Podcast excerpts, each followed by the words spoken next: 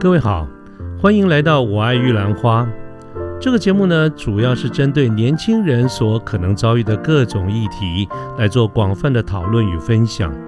欢迎您跟我们一起。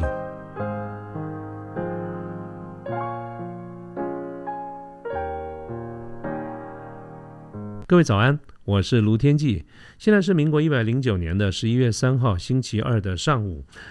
呃，今天。想聊什么呢？今天不打算聊太严肃的这些职场相关的一些话题，我想啊换一点轻松的话题哈。我在上一节节目跟跟大家报告过我哈，我想多聊多增加一些不同的一些主题，好，所以今天就聊一聊这个。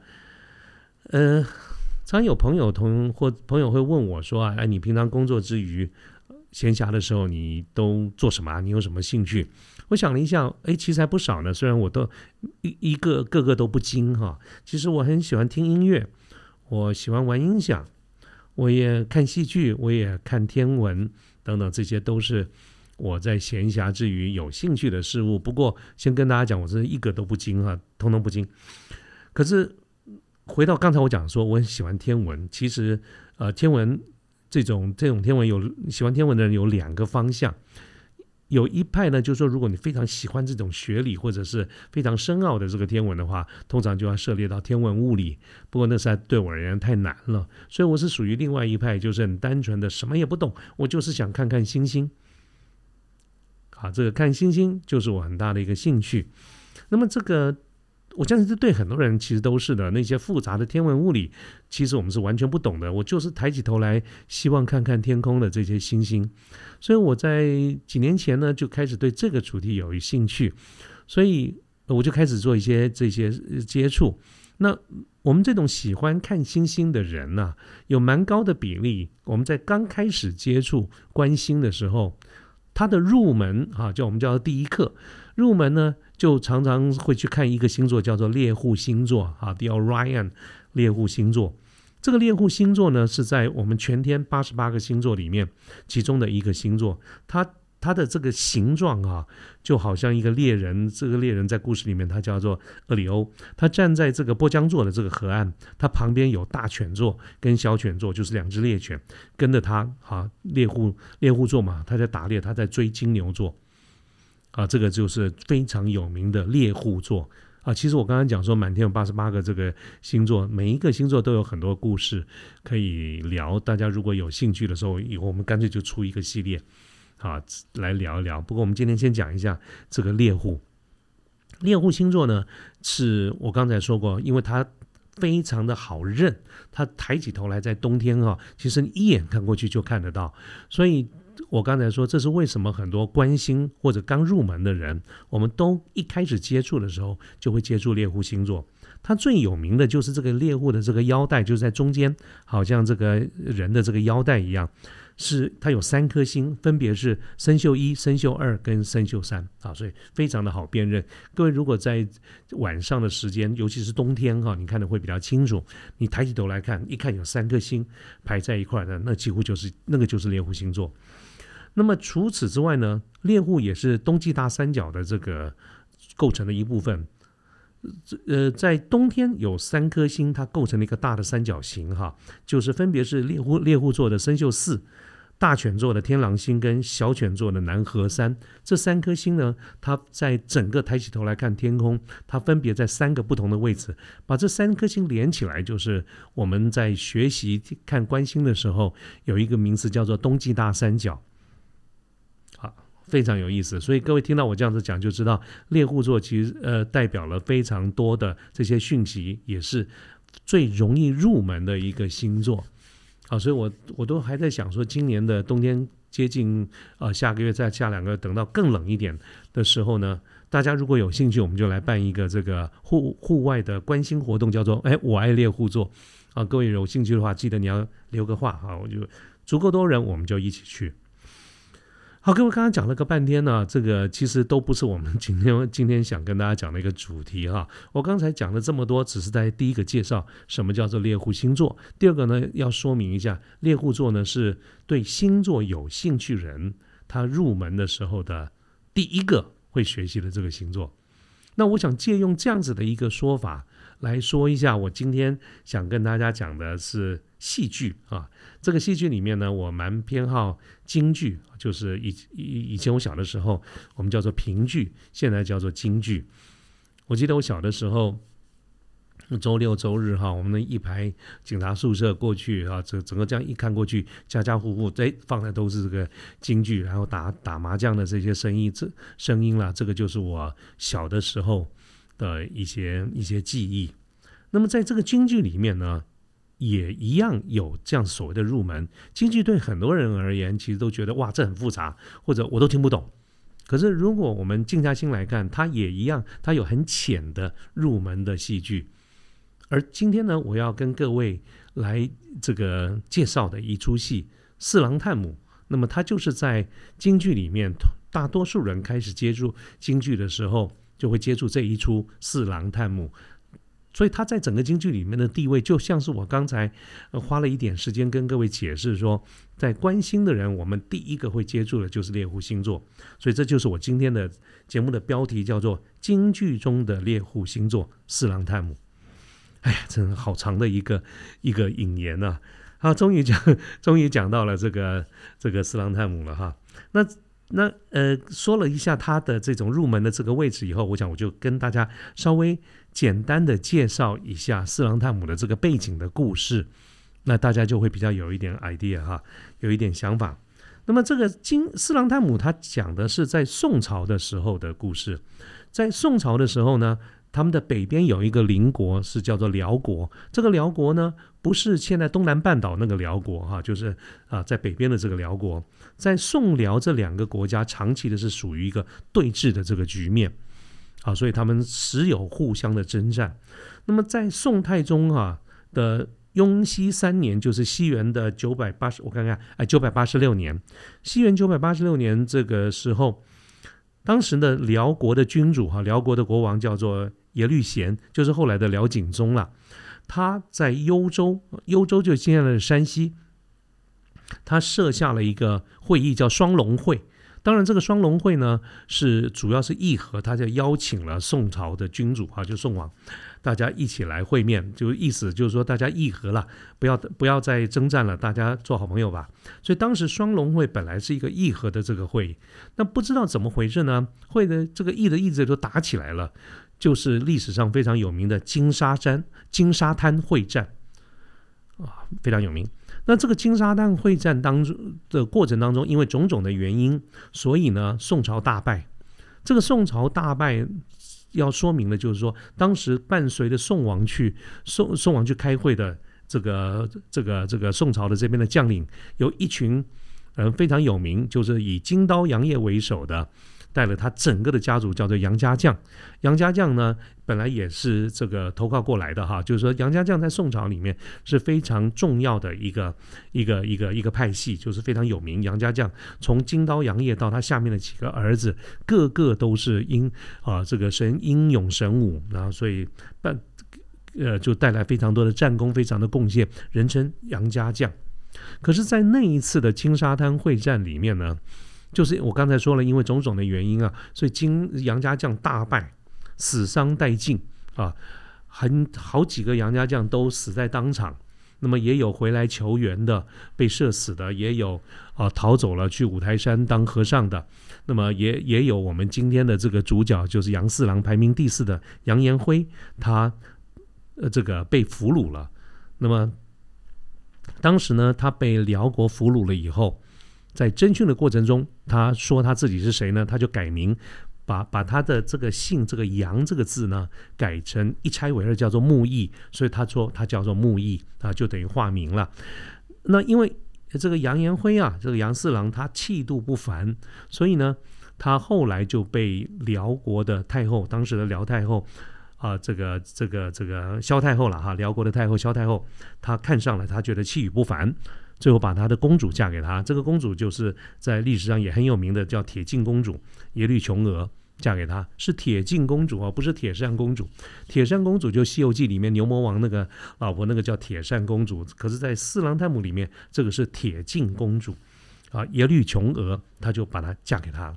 这个是整个故事的一个背景。那么后来呢，在四郎探母这个出戏当时的状况是什么呢？就是在十五年前金沙金沙滩会战到过，sorry，应该是讲十五年以后。这十五年以后呢，这个宋辽两国又打起来了。那么这一次呢，就是辽国的一个大将叫萧天佐，他在飞虎峪这个地方摆下了一个天门大阵。在这个地方对抗宋军，宋军也是大军压境。这个时候呢，这个金刀杨业当时十五年前已经啊战败身亡，他的太太就是佘太君，就是杨四郎的妈妈。佘太君呢是奉命他押粮草，就是粮草官了。他来到了雁门关，然后杨四郎呢在辽国得到了这样的一个讯息以后，十分的思念母亲。呃，想十五年没有见面了，所以他就非常的希望能够来见妈妈一次。可是因为两国交战嘛，所以这个关口是被封住的，是没有办法如愿的。那么在这个这个这个四郎探母的故事就从这边开始。后来呢，铁铁镜公主得知了这个状况以后，啊，那一方面就是说，这个十五年来其实木易驸马从来没有说他是杨家将。可是，在现在为了要见妈妈，他不得已就只好把他的身世全盘的托出。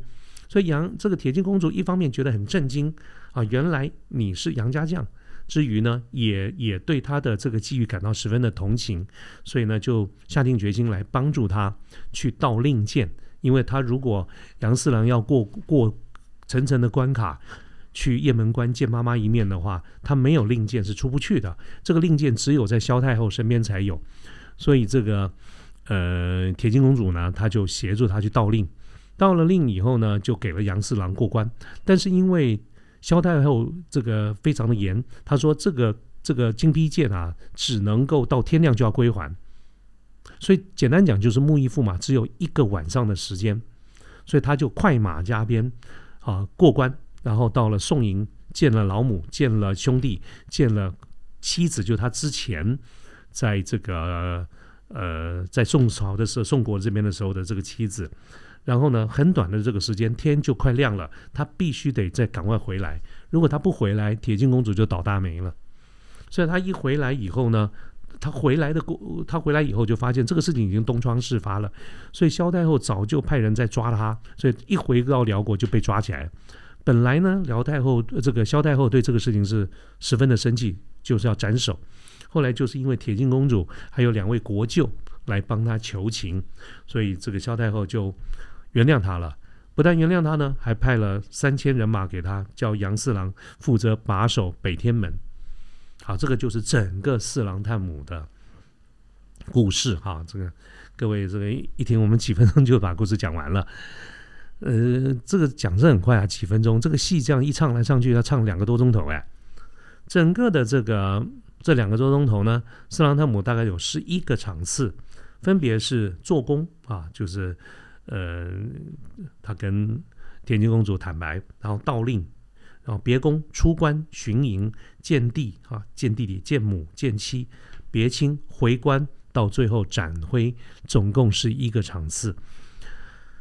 各位有兴趣的话，真的可以去看看，我们在网络上有很多的这个影片，里面都可以看得到。不过，我想今天节目中我去。抓两段给大家闻香一下哈，这个这个蚊香意思就是说，如果如果各位你能够看到影片的话，你可以看到他的台词、他的身段、他的唱唱腔等等。但是因为我们今天是一个广播的节目，所以我只能各位只能听到一段杨四郎的这个这个这个这个这个这个。呃，唱腔哈，那为了怕让各位你可能一时间不太熟悉，不知道他在唱什么，我先把他的这个台词念一遍，稍微解释一下。待会儿呢，我就放一小段录音给大家听。啊，今天总共给他听两段录音。第一段呢，其实就是这个杨四郎他在跟铁镜公主这个坦诚交代他到底是谁。他讲到当时金沙滩会战会战的时候的一个惨状，他说。我家父老令公官高爵显，我家母佘太君所生我弟兄七男，都只为宋王爷在五台山还愿。潘仁美啊，就是当时的这个大将，匡圣驾来到北藩，就是来到了这个金沙滩。你的父啊，你的父就是他指的对的这个铁镜公主讲，就是你老爸了。你老爸这个耶律贤呢，你你的父设下双龙会宴，我弟兄八员将赴会在沙滩，我大哥替宋王袭前遭难，我二哥短剑下命丧黄泉，我三哥被马踏尸骨不见，有本宫和八弟失落北藩。啊，后面还有一些话，各位看到听到这一段。就是在你就可以想象那个画面，当时在金沙滩会战一片混乱，杨家将士大败的那个惨状。好，杨包括杨大郎、杨二郎、杨三郎。都是死在当场，杨四郎就是我们剧中的主角杨延辉被俘虏，杨五郎啊就是这个应该是杨延德吧，他就逃到五台山去当当和尚。杨六郎杨延昭就是唯一杨家将生还的一个一个将领，杨七郎。他们就是我刚才讲，他回头去求援的时候，被宋朝自己的大将潘仁美乱箭射死。有两说，一说是射了七十四箭，一说是射了一百零五箭，啊，射死。那么当时的这个状况。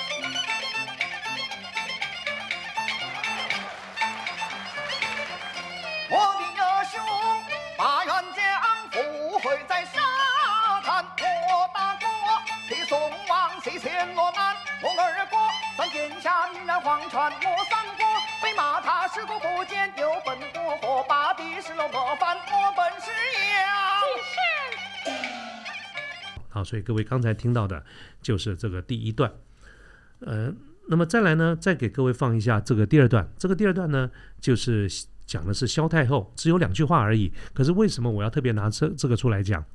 在四郎探母乃至于整个的辽国的历史的过程当中呢，有。一个非常有名的人物，就是我们今天这个剧中人，叫萧太后。萧太后，她叫她的本名叫萧卓，萧燕燕，她是这个辽景宗的妻子，也就是铁镜公主的妈妈。她整个在辽国的历史里面是扮演一个非常重要的角色。啊，她是简单讲就是一个女强人，她把辽国啊在基础国力不如宋朝的情况之下，把辽国一肩撑起，可以跟宋辽对抗。当然，最后她也是造成两国和解。啊的一个很重要的一个工程。那么，辽这个萧太后呢，在得知木易驸马这个盗令出关的时候，非常的震怒，所以她当时就下令要捉拿木易驸马。所以各位现在听到有两句非常有名的啊，我要放给大家听的这两句，跟大家说一下。这两句他是说：“撒出鹰窑去，捉拿燕子归啊。”这个鹰窑就是老鹰啊。他就交代下面的人说：“把老鹰给我放出去，把燕子给我抓回来。”所以他叫做“撒出鹰窑去，捉拿燕子归”。撒出鹰窑去，捉拿燕子归。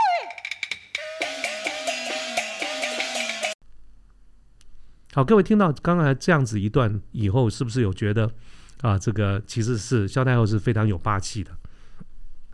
好。那嗯，刚才我们就时间有限嘛，给大家听了这个两段哈。我想整个的四郎探母里面呢，有几点是后人我们经常在讨论，对这个戏剧有兴趣的人，我们经常在讨论的的的一件事情哈，就是说，嗯，有几点我跟大家讲一下。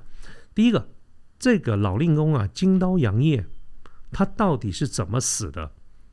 在正史上面。呃，金刀杨业是怎么死？就在金沙滩会将会战的时候，他是被辽国俘虏以后绝食而死，啊，就是绝食。可是，在戏剧里面呢，他是当时快要被俘虏的时候，他拒绝被俘，所以他去头去撞李陵碑，自杀而死的啊。所以这个这两个正史跟戏剧里面讲的还真是不一样。第二个不一样的这个地点呢，呃，这个地方呢，就是刚才我讲到，在剧中人有一个叫潘仁美，在正史上叫潘美，他是宋朝的大将。而在正史上呢，他在他是北宋的忠臣，而且是名将。可是，在戏剧里面呢，他是大奸臣。